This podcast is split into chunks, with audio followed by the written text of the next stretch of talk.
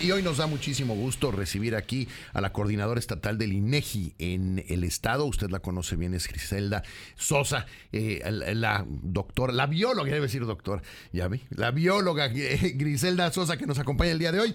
Qué gusto recibirle por acá. ¿Cómo está? ¿Cómo amanece? Hola, ¿qué tal? Muy buenos días. Buenos días, Viridiana. Buenos, días, Gastón. Buenos días a los todos los radioescuchas que siguen siendo muchos los ojalá, que seguimos. Ya, ya, somos como 25, ahí la llevamos, ahí la llevamos, pero ahí vamos, ahí vamos. Muy bien, muchas, gracias. Muy, muy contenta este, de estar aquí con ustedes. No, hombre, oiga, coordinadora, a ver, eh, dábamos la noticia nosotros hace un par de, de, días, inició antier, si no me falla la memoria, el censo económico en todo el país y en específico, que es el que nos interesa, en Yucatán. Esto es importantísimo. Platicábamos Viridiana y yo hace un par de días la importancia de este censo, que es con el que vamos a entender qué, cómo, cuándo y dónde producimos, ¿no? Así es, eh, prácticamente son indicadores sobre la economía del país y bueno, pues en este caso como comentas o bien comentas, pues para el estado de Yucatán.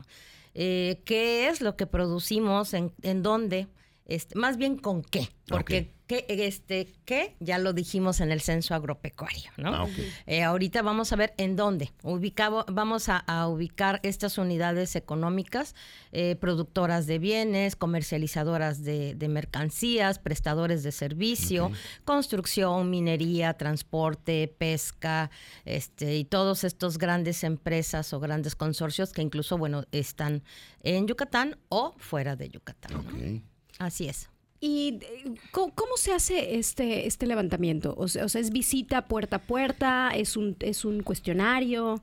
es un cuestionario. Bueno, sí tenemos un cuestionario. Nuestros sensores, aparte de, estar completamente bien identificados con el chaleco, la gorra, la credencial, traen una, eh, un dispositivo de cómputo móvil donde traen precisamente los cuestionarios. Este es un cuestionario básico, el que aplicamos de primera instancia, por decir así.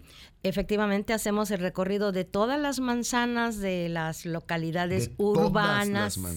De todas las manzanas, porque tenemos que identificar si incluso al interior de una vivienda se realiza alguna actividad económica. Que seguro es muy común en nuestro país. Así es, así es. Y además, bueno, pues el, al ya ver la unidad económica, pues le aplicamos un cuestionario básico. Por unidad económica lo entendemos como empresa o emprendimiento. Establecimiento. Ese es negocio, establecimiento en el estacionamiento de mi casa? Ese eh, no.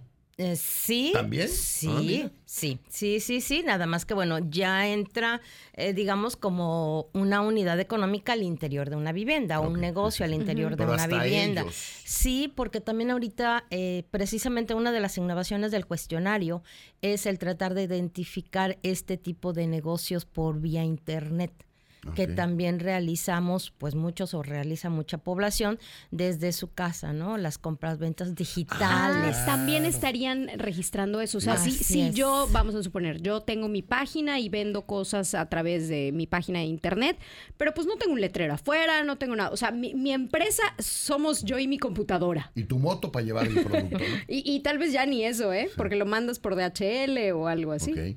Entonces, este, ¿cómo, cómo, funcionan con esas cómo empresas? Encuentran?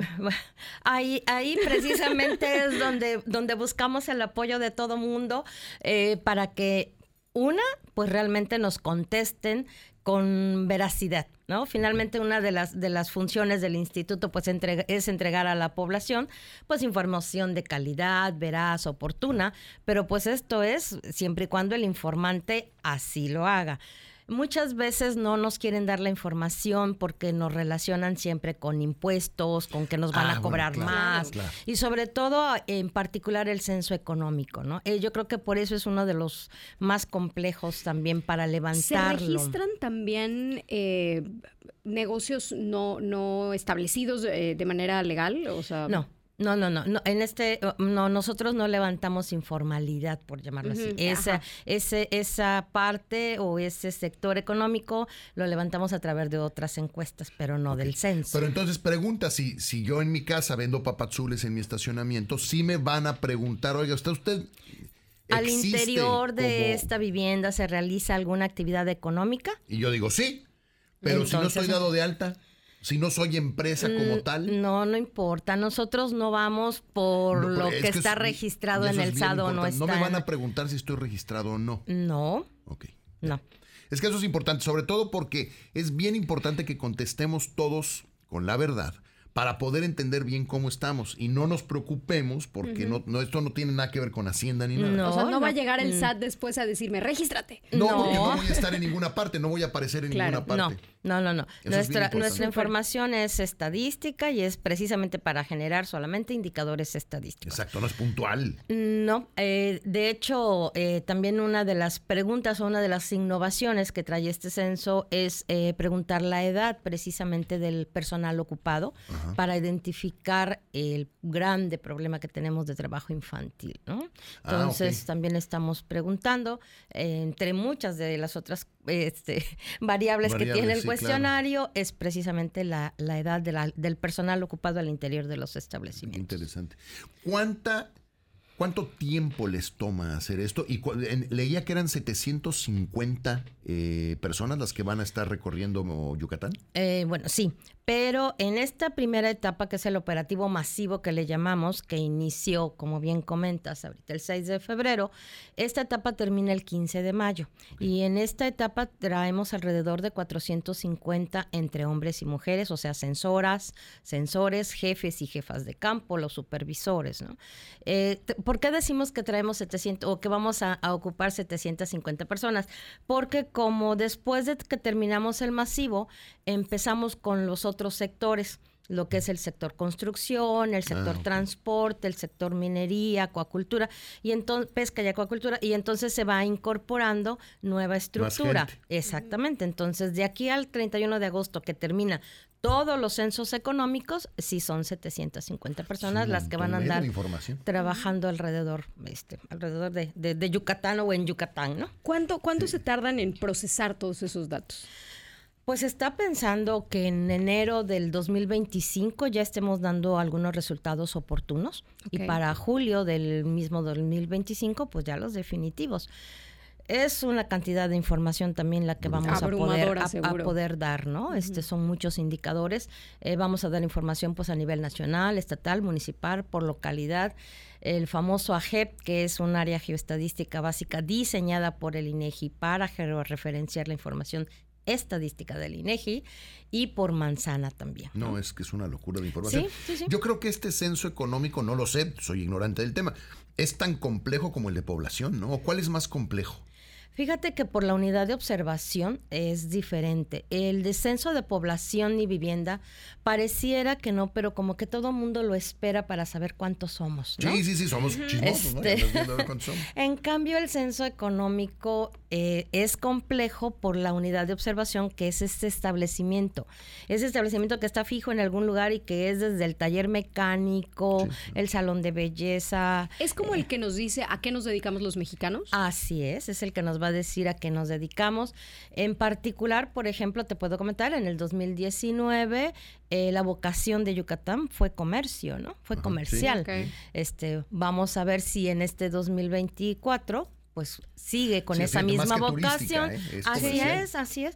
Este, o cambia, ¿no? Pudiese ahora a lo mejor, dada este boom que ha tenido el crecimiento en cuanto a hoteles, servicio de hospedaje, restaurantes y demás, podría o industrial, por ejemplo, ¿no? De repente mm, tuvimos un boom en el crecimiento industrial y resulta que ahora nuestra vocación pensaríamos de construcción o algo así? Eh, también ahorita con estos grandes desarrollos inmobiliarios que se han dado hacia el norte de la ciudad. ¿Cómo somos mexicanas y mexicanos de receptivos con el censo económico cuando lo hacen? ¿Somos buena onda como ciudadanos o como empresarias y empresarios o nos cuesta un poco de trabajo que... Nos cuesta un poco de trabajo el, Además de lo que el, el masivo. El masivo. Por lo mismo, o sea, yo creo que en, esos establecimientos mini pymes o pymes o muy chiquitos de 0 a 5 personas ocupadas, eh, no tan fácilmente nos contestan con la verdad, ¿no? Es el temor siempre a, ese es el problema. A, que este, pues es que al rato va a llegar Hacienda, este me van a cobrar más impuestos de los que ¿eh? pues no, no va a pasar, pero, pero pues así lo creemos, ¿no? Eh, un poquito menos complicado, digamos que ya los que están entre, entre 10 y, 20. O sea, porque van a venir aquí a Telesur Radio, por ejemplo, ¿no? Eh, sí. Ok. Sí. Sí, sí. para decirles que no, ¿qué, no ¿Qué preguntan?